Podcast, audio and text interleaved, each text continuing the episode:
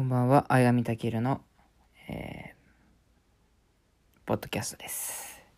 はい、えー、今回は、えー、日経文庫さんの、えー物流がわかる第2版、えー、角井良一さんかな？あ、角井良一さん。はい。と、えー、ロジスティック、えー日経同じく日経文庫のロジスティックスロジスティクス4.0、えー、小野小野塚征志さんの著書を読みました。はいえっと前回ですねあのアフターデジタルについて、えっと、少しお話ししたんですけどそのアフターデジタルの際に、えー顧客に寄り添うマーケティングと、えーその顧客が今、えーえー顧客志向の物流を望んでいるということで物流に関する著書を読もうと思って今回この2冊を読むことにしました。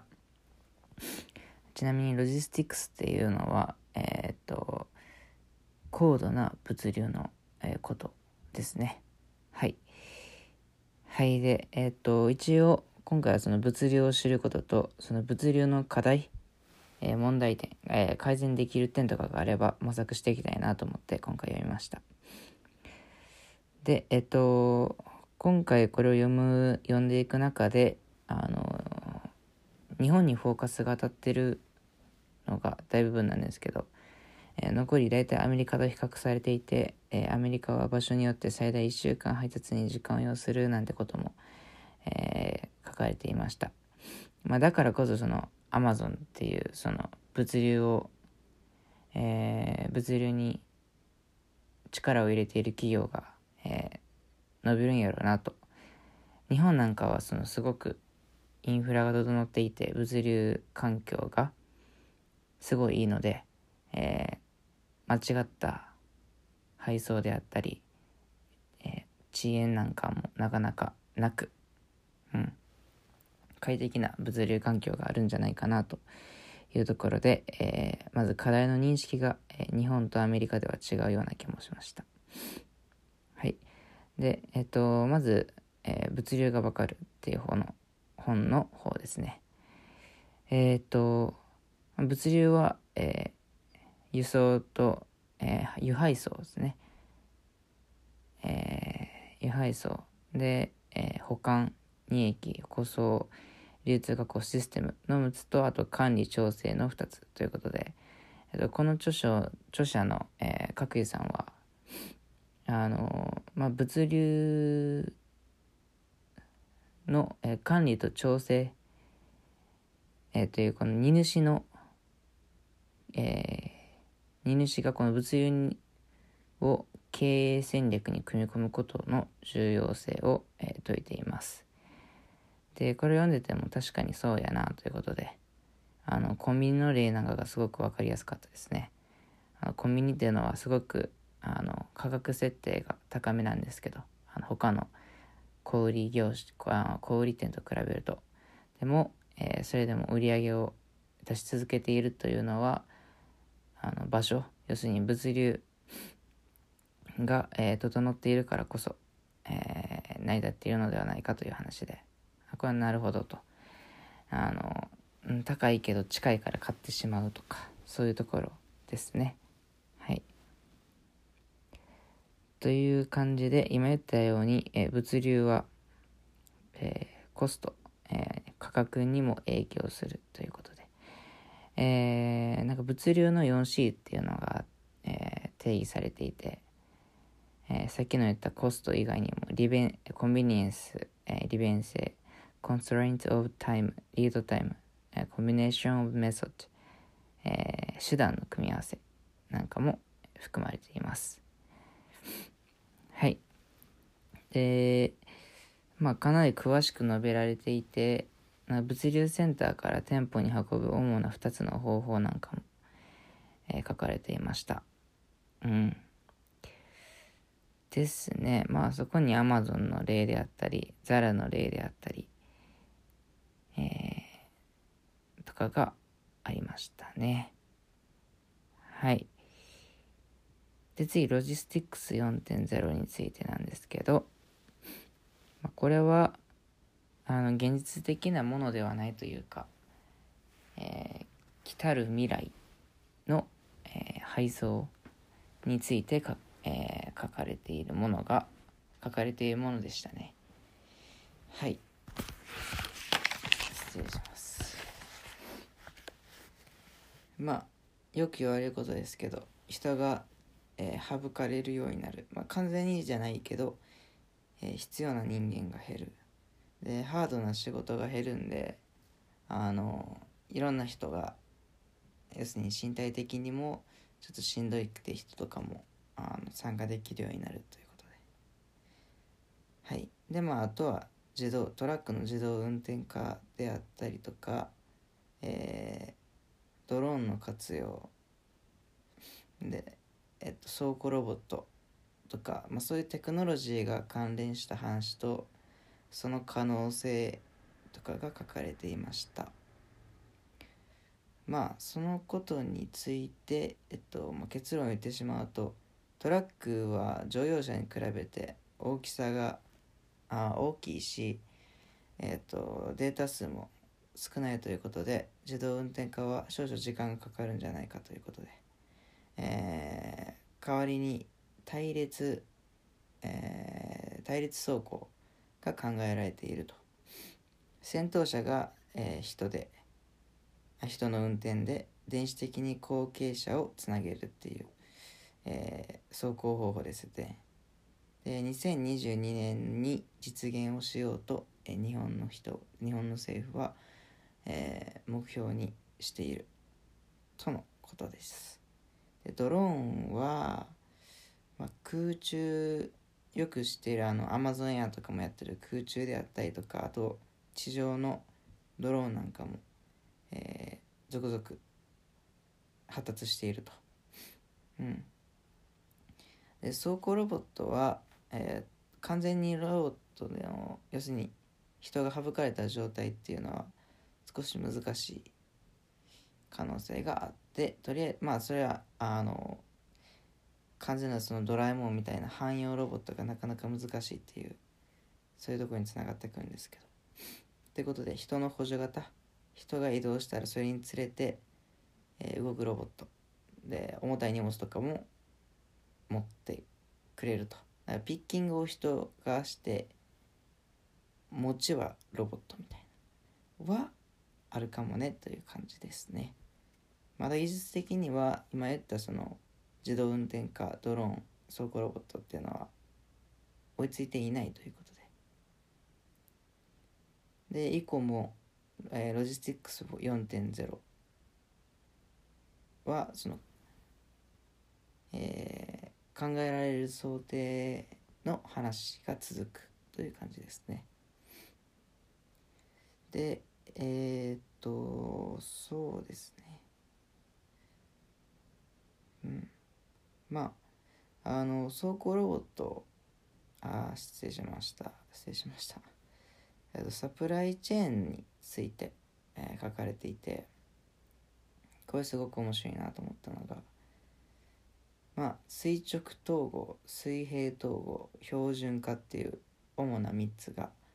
えー、考えられていると。あ標準化による一元化ですね。垂直統合っていうのはそのサプライチェーン全部こう一元管理。はい。ということで、まあ、ザラみたいに、えっと、えー、在庫数なんかも考慮しつつ、えー、流通、物流を管理していくということで、えー、在庫数を減らすこともできるし、えーまあ、要するにトータルコストなんかも減るんじゃないかということで。で、次、水平統合は、えー、複数の業者の物流を一元管理するということで。えっ、ー、とそうですね。まああの宅配とかではないということを考えていただきたい。宅配とまたそのトラックなんかを使うチャーター路線便なんていうのはまた別なのでもう宅配なんかはこう毎回異なる窓口というか、まあ、自宅なんかに届けるのとあと店舗に届けるのはそのチャーター便、え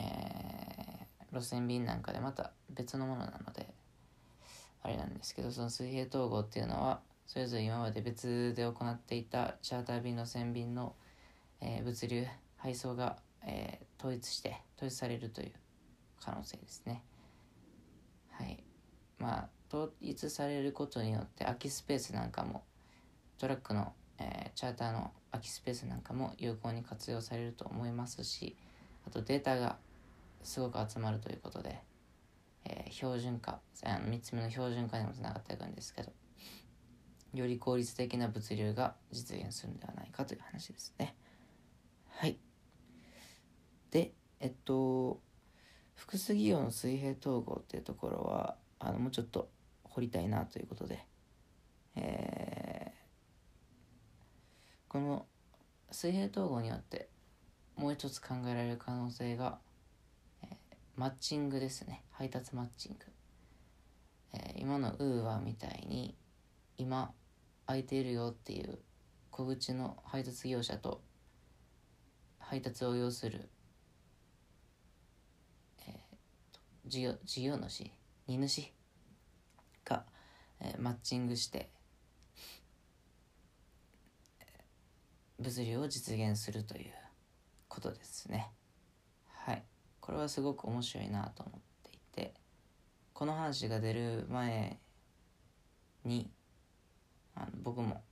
あこういうことができるんじゃないかななんていうふうに考えてた次第です。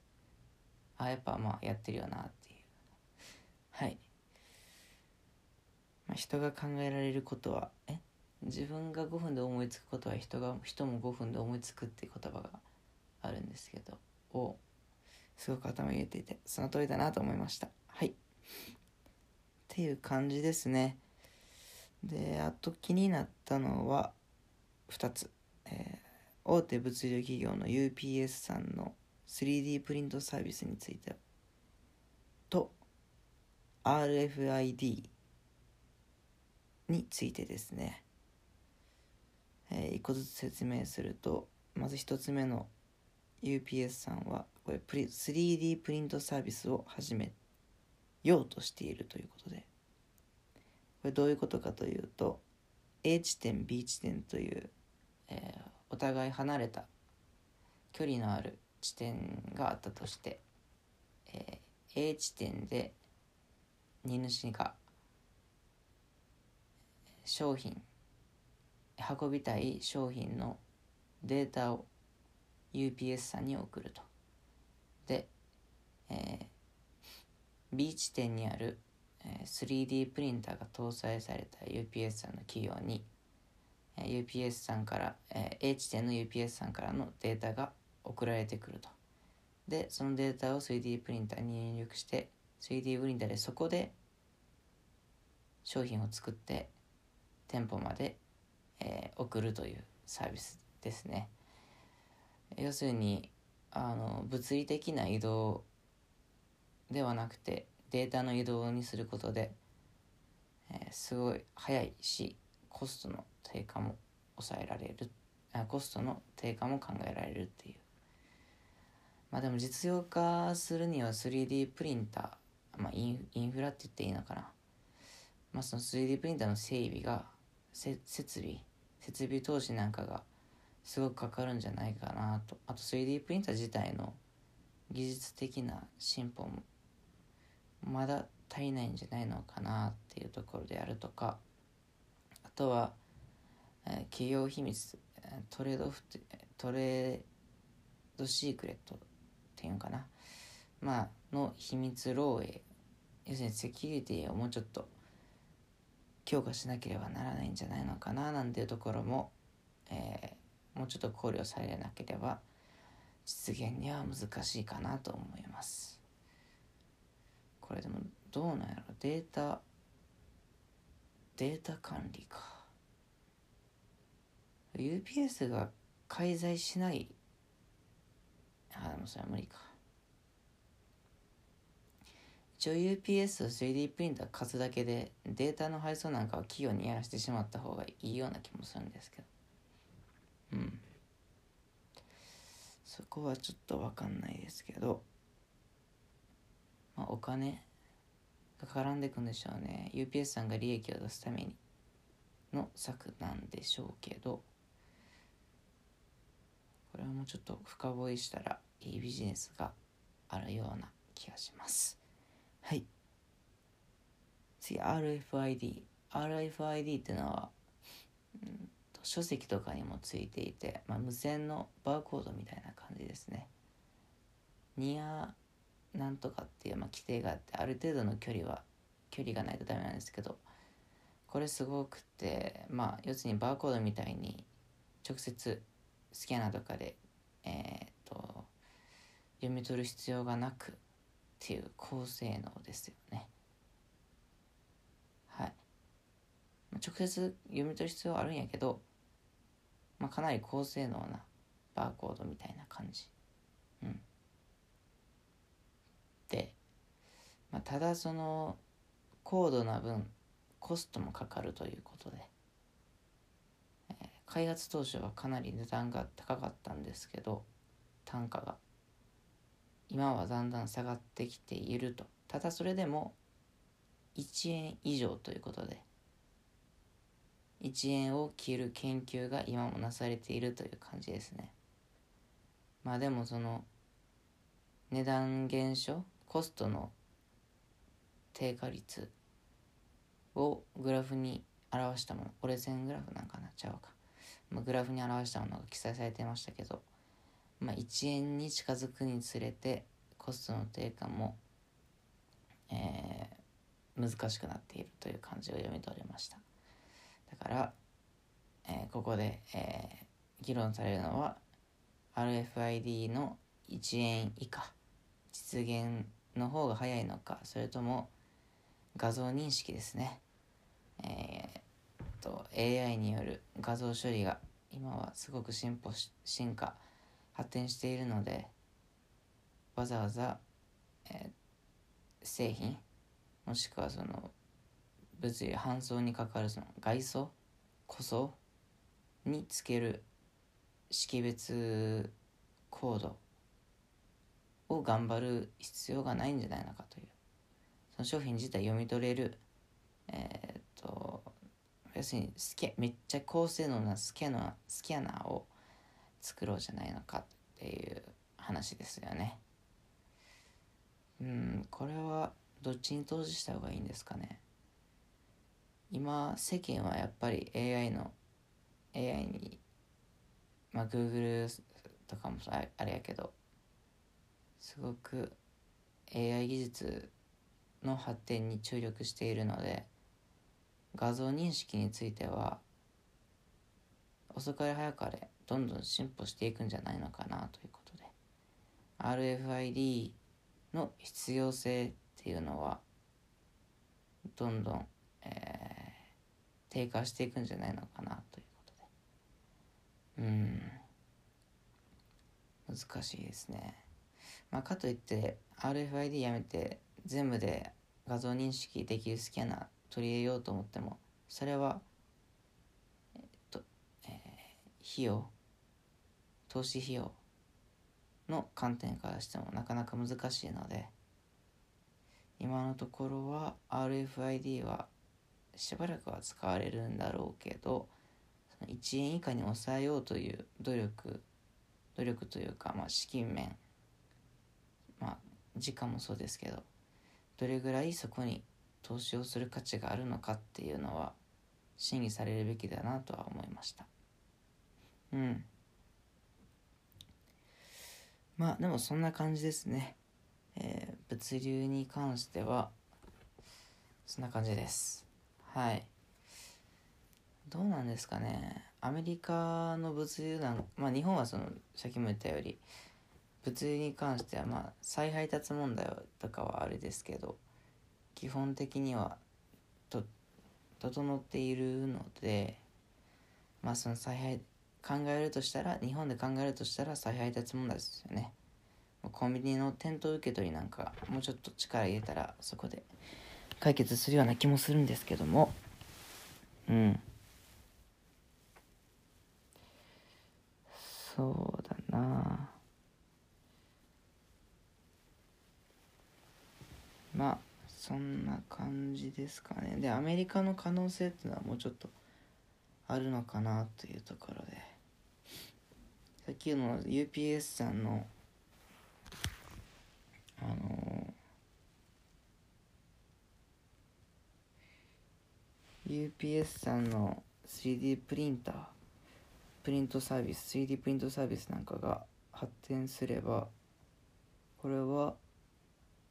えー、すごく早い、えー、物流環境の整備ができるんじゃないのかなというところですね。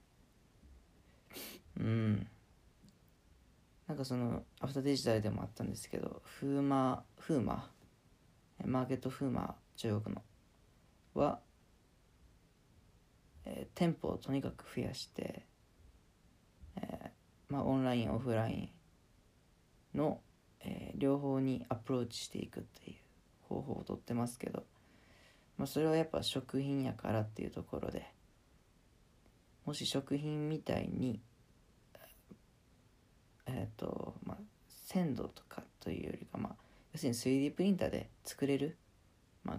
食品作れるかもしれないですけど作れるようなものに関しては UPS さんのサービスでどんどん改善されていくんじゃないのかなというところですね。うんまあ、ただそのさっきも言った通り UPS さんが介在することによってデータの漏洩であったりっていうそういうリスクは少し、えー、荷主側発送者側としては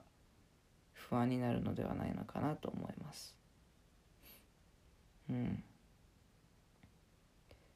という感じですね。やっぱりこれはどうなんですかね。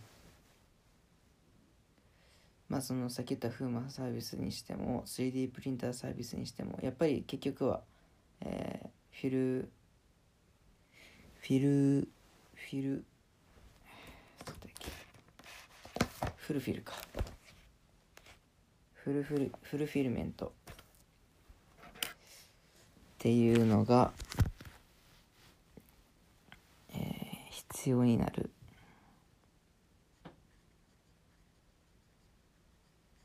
フルフィルメント要するに物流センターですね。物流センターが、えー、やっぱりこれからもこん、え、今もこれからも必要になってきていたとなっていくということなんですけどその物流センター結局もう置かなくても、えー、消費者が一番いい形で届ければ消費者のもとに一番いい形で届くのがやっぱ一番の理想なわけですから。物流センターを増やせばいいとかあのいい場所に置けばいいっていう話ではどんどんなくなってくるとは僕も思っていますね。はい。うん。まあだからそういう意味で言うと今はその地方の過疎化なんていうのが考えられていたりアメリカで言えば、えー、隅から隅、えー、隅の方の、えー、方までカバーする必要っていうのはどうなのかなっていうところで。あのニュースピックスさんの、G アップデートでいつやったっけな？なんか新令和なんとかは絶望元年なのか絶望の年なのかみたいな話会があってそこでえっ、ー、と夏野さんとと名前かな。オンデイズジオンデイズのさんの前前野さんかな。社長さんのまああの討論がすごく今今というかあの頭に残っていてっていうのは夏野さんは、えー、まあ今の日本的にも国全体をカバーする政策を立てなければならない。でもあのそれを維持するための労働人口が今は足りてないよっていう、まあ、かなりマクロな話をしてたんですけどその時。で一方そのオンデーズさんの社長さんは言うたらなんで地方とかその偏僻な場所にずっと固執して住んでるやつを助けなきゃいけないんだ。都市に住む人たちを、まあ、集中してカバーできれば余分なコストも削減できるしあのもうちょっと持続的な、えー、プランを立てられるんじゃないのかって話をしていて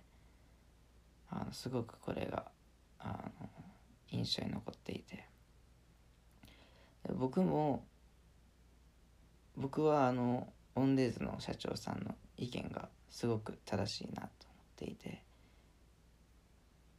正しいなというかすごく理想的だなと思っていて言うたら今から東京と大阪と福岡と名古屋とみたいなその主要都市だけインフラ設備を整えさせますって言ったらあのそれ批判は食らうやろうけど地方の人たちってじゃあって言ってそれならってことであの必要な人は移動するんじゃないのかなということで。うん。そのそれだけの講師力が政府にあったらなるんじゃないのかなっていうところではやっぱり僕もそれが理想だなと思うんですけどここであえて理想っていうのはそれはその政府に公職がなくて実現が難しいからであってなんかコメント欄とかでもオンデーズさんの社社長さんがの意見が正しいと思うとか言ってたんですけどあくまでその幻想的な理想的な話なんでもっと実現的なことをしようよっていう夏野さんの意見が正しさで言えば正しいなと思っています。正しいなというかもう夏野さんが要するに正しいんですよね。理想も分かっているけどそれは無理やからっていう現実的な方法をちゃんと確認している、えー、実現しようとしているっていうところで。うん。ちょっと話が脱線したんですけど。そういう意味では物流の在り方っていうのはどんどん変えられるべきなんじゃないのかなというところ。えー、さっき出たシェアリングサービスなんかも。ね。うん。でもこれはどうなんですかね。そのやっぱり時代の転換点に存在するそのハイブリッドな事業っていうのはどうあがいても比較的短命に終わるっていう、まあ、文章をちょっと目にしてあのそれはやっぱり正しいなっていうふうに僕の中でも思っているんですけどどういうことかというと、えーまあ、車で説明すると、えー、エンジンで走る車と、えー、電気で走る車が、え今ありますけど電気の車が、え実現される前というか、えー、ていうんやろうな。電気自動車が快適に走るためのインフラが整っていない状態でハイブリッドカーという概念が生まれてそれがかなり実用化というか普及していたですけど、まあ、プリウスなんかそうですよね。たえそうやんな。僕ちょっとあんま車詳しくないんですけど。でもそれっていうのはやっぱりエンジンと電気で比べたらやっぱ電気の方があの環境面的にも、えー、コスト的にも優れているわけなんですよね。で電気自動車がどんどん実現、えー、利用が簡単になってきた時に、えー、エンジン車エンジンで走る車の価値とかハイブリッドの価値っていうのはめちゃめちゃ下がるわけなんですよ。ただエンジンの車っていうのはコストであったり環境であったりっていうそういうメリットとはまた違う価値があって例えばその限定のレアな車とか、えー、エンジンのあの音とかそういうのに魅力を感じる人っていうのはあ、まマニアっていう層ですね。マニアっていう層は絶対少なからずいるのであの著しく、えー、エンジンをエンジン車エンジンで走る車っていうのは、えー、需要が低下したとしてもある一定のラインで低下は止まるとは思うんですね。ただハイブリッドカーっていうのはどうなのかっていうところであの電気自動車の価格がとどまる位置、えー、なんて言うやろ一定の位置ままで落ちる。途中経過の時にハイブリッドカーっていうのは安くなるので、まあ、普及するのかもしれないんですけど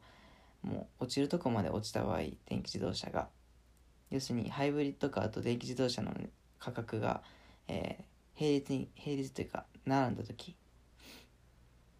絶対みんな電気自動車選びますよねっていう選ぶし選ぶように国とかも推進していくと思うんで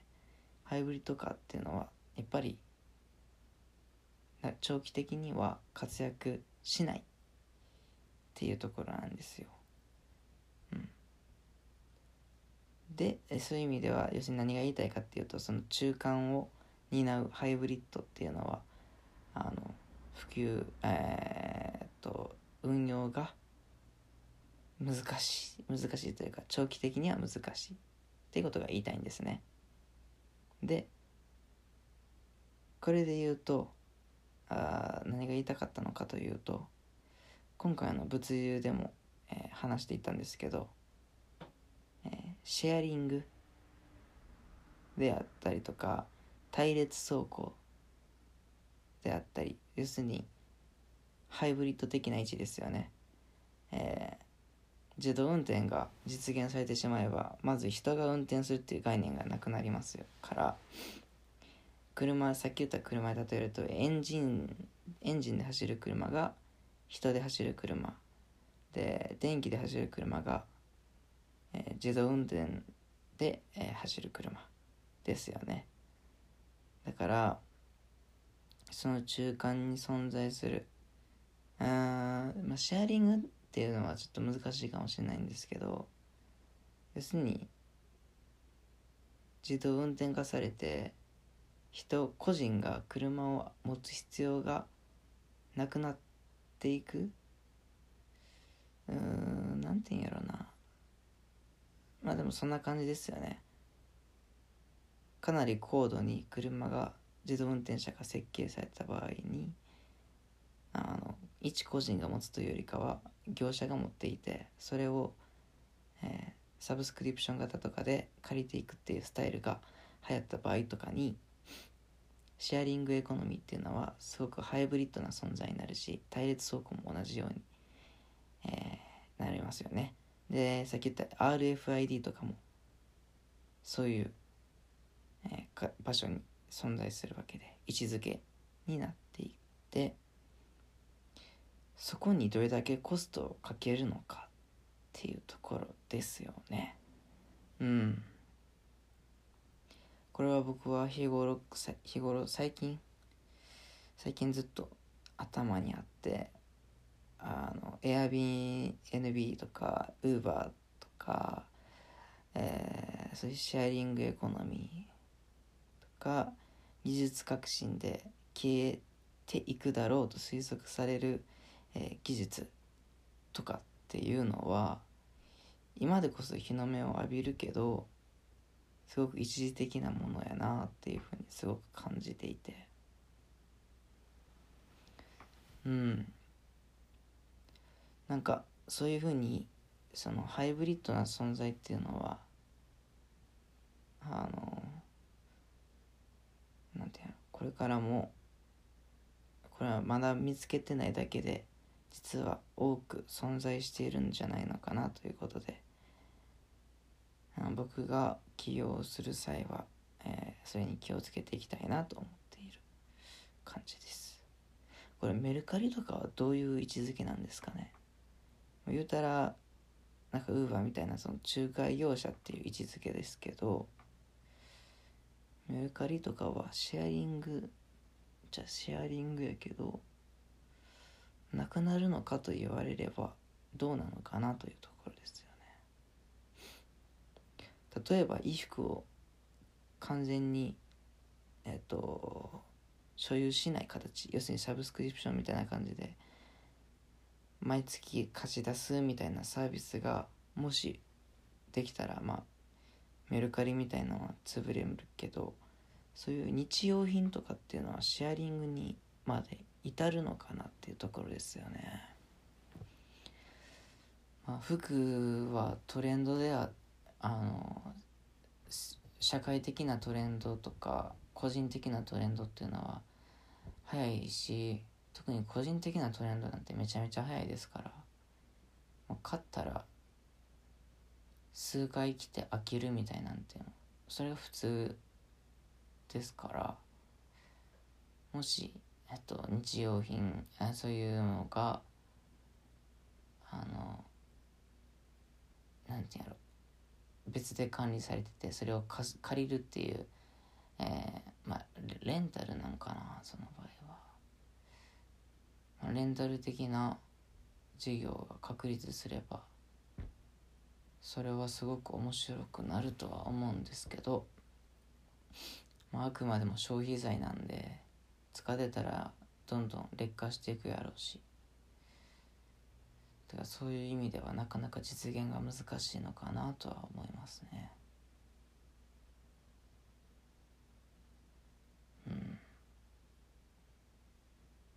どうなんやろうな。今その自己修復能力自己再生能力のある物質っていうのがすごく発展していますよね。でそれで言うと、まあ、消費財であったりそういう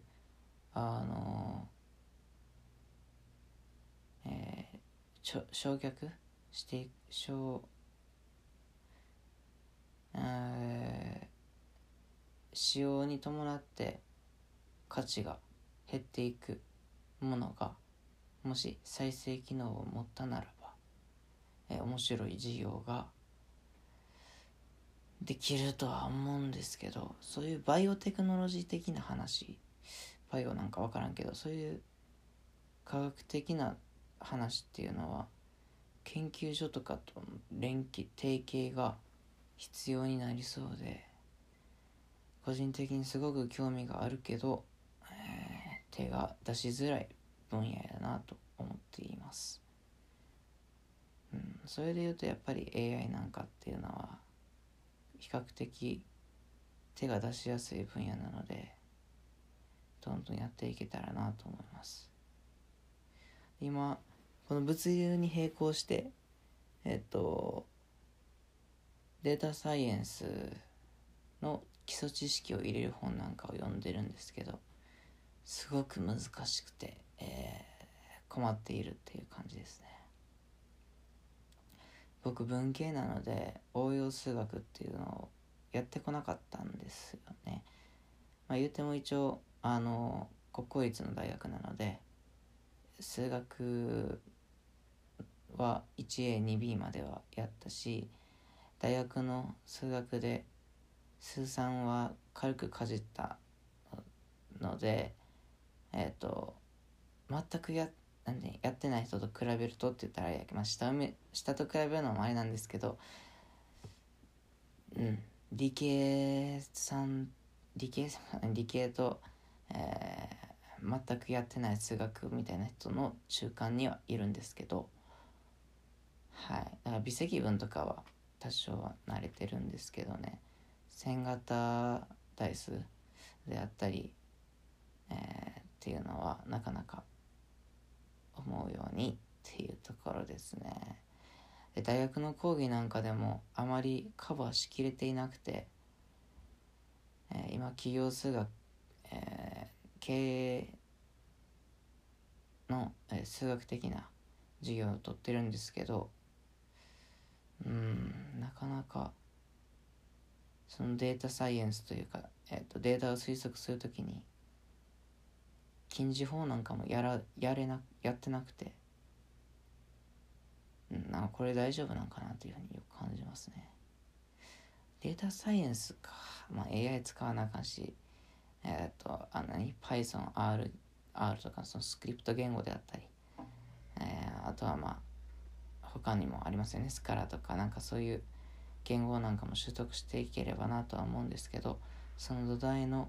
数学的な技術というか知識の不足が個人的にはすごく高い壁に感じている現在現状状態でございます。うん。なかなかね僕がそのビジネス書を読み始めたのっていうのはあの中田敦彦さんの AI5G とかの話 YouTube 大学の動画がきっかけでそういうテクノロジーに関する本はめちゃめちゃ読んだんですけどあの時に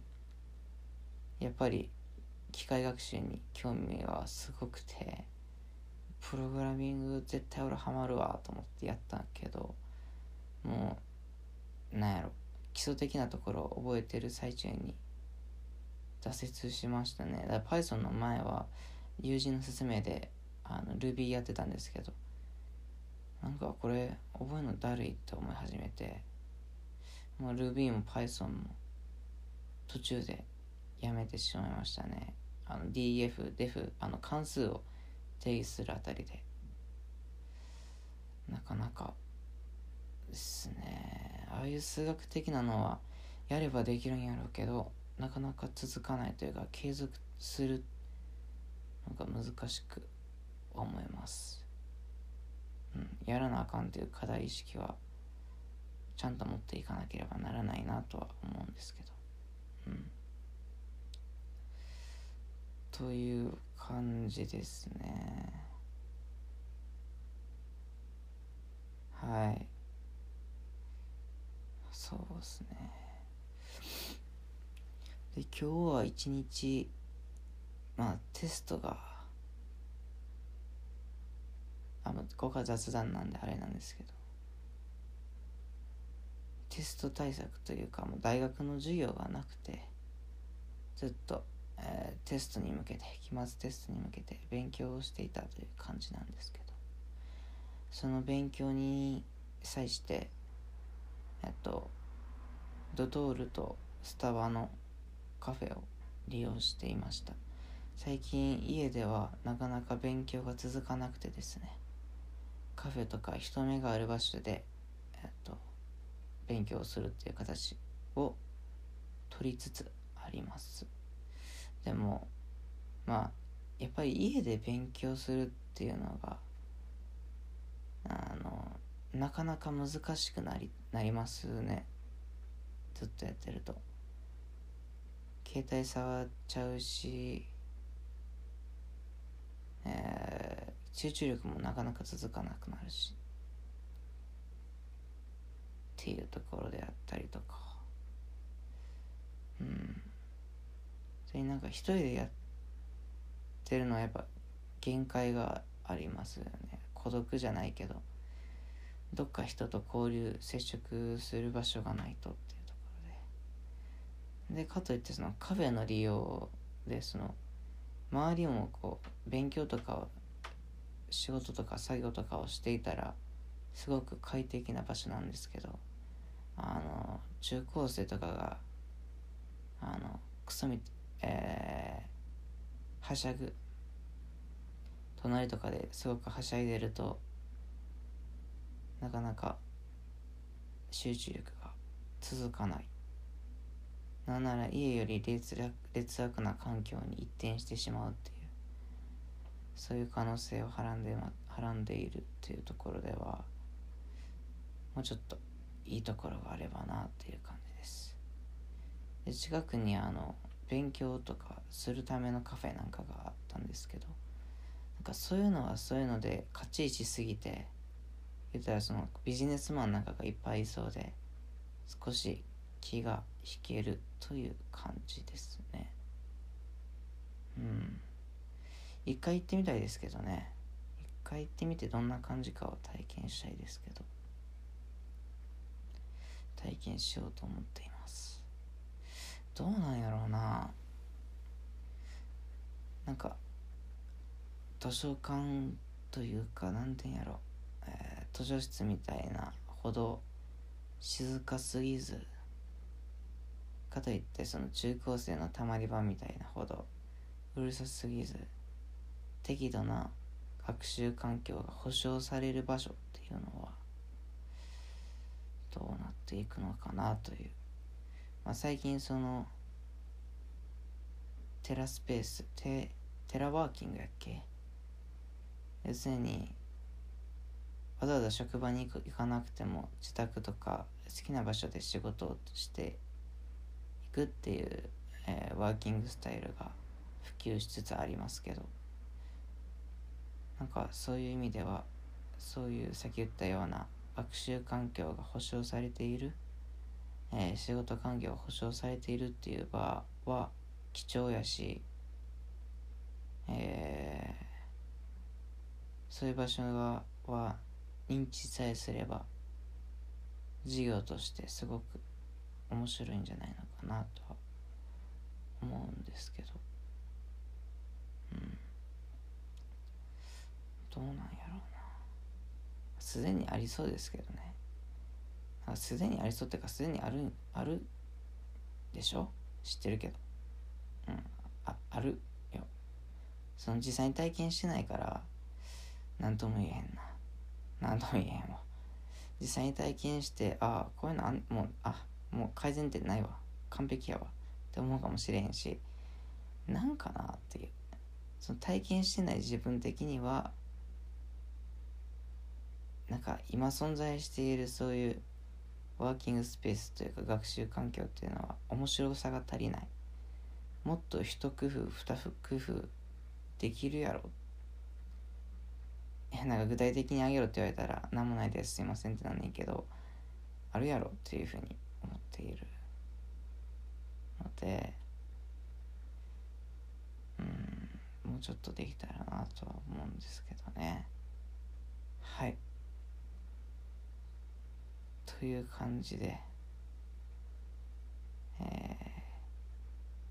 僕の眠気も極まったところで第2回相上健のポッドキャスト、えー、はまとめまとめに入りたいと思います。今回は、まあ、物流とロロジスティクス4.0であとくだらん長い話と学習環境の話とかについて触れました。うん。でやっぱり日本の物流環境は整っていて、え、テクノロジーによって、えー、いろいろ発展する可能性はあるのはあるけどあこれ言ってなかったけどまあテクノロジーが先行しているアメリカとかがやっぱりえー、そのリーダーを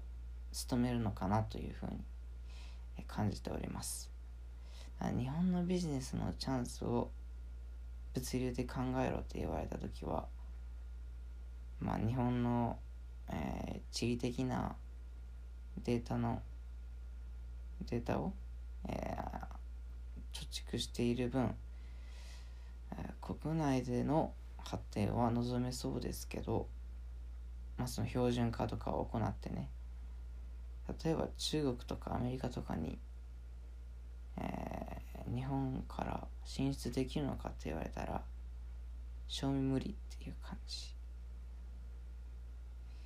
難しいっていう感じがプンプンしますね。はい。うん。あとは U F UPS さんの 3D プリンター 3D プリントサービスの、えー、ことであったりあと RFID のことであったりについて、えー、学習し今回アウトプット、えー、ポッドキャストとしてお話ししました。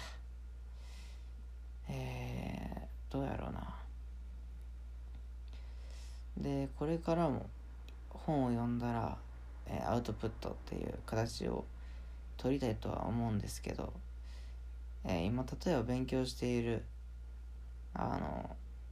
まだ僕すいません。初歩的なんであれなんですけど、まあ、IT パスポートであったり基本技術者検定の勉強であったりっていうのはアウトプットどんどんしていきたいなと思うんですけどそれを話すってなると難しいのかなというふうには感じます。その一回一回、えー、用語を説明する。必要かも生まれてくるのかなというふうに感じていてこれからそういう資格の勉強であったりあとデータサイエンスの、えー、数学的な勉強プログラミング的な勉強をどんどんするにあたってそういうポッドキャストでアウトプットできるか審議しなければならないなという勉強をしていくので、えー、頻度としてはちょっと怪しくなってくるという感じですね。まあでもずっとそういうのそういう同じ方向の勉強は続けられないと思っているので、えー、間間に読んでいく本があればどんどん、えー、ポッドキャストでアウトプットしていけたらなと思っています。うん。ね今まで読んだ本なんかもねもう一回あのメモしてあるので、えー、まとめたものを読んで、えー、アウトプットできたらなと思っています。うん。なんか伝え方が9割とか、えー、プロカウンセラーに聞く聞く技術であったりとか、えー、そういう本ですね。読んでたのは。で他にも、えー、21 Lessons であったりとかブレインストーミングかな？ブレインプログラミング。あとドラッカーの経営技術の話であったりあとディスラプションイノベーションについてであったり何冊かまだ、えー、そういう僕はそういう本を娯楽的な本と呼んでいるんですけど、えー、娯楽的でえっ、とポッドキャストの視聴者を考えた時に話しやすい本はストックとしてまだあるというかまあ読み切れていない本があるので、えー、そういうのもどんどん読んでいけたらなというふうに感じております。以上で第2回相上武のポッドキャストを終わります。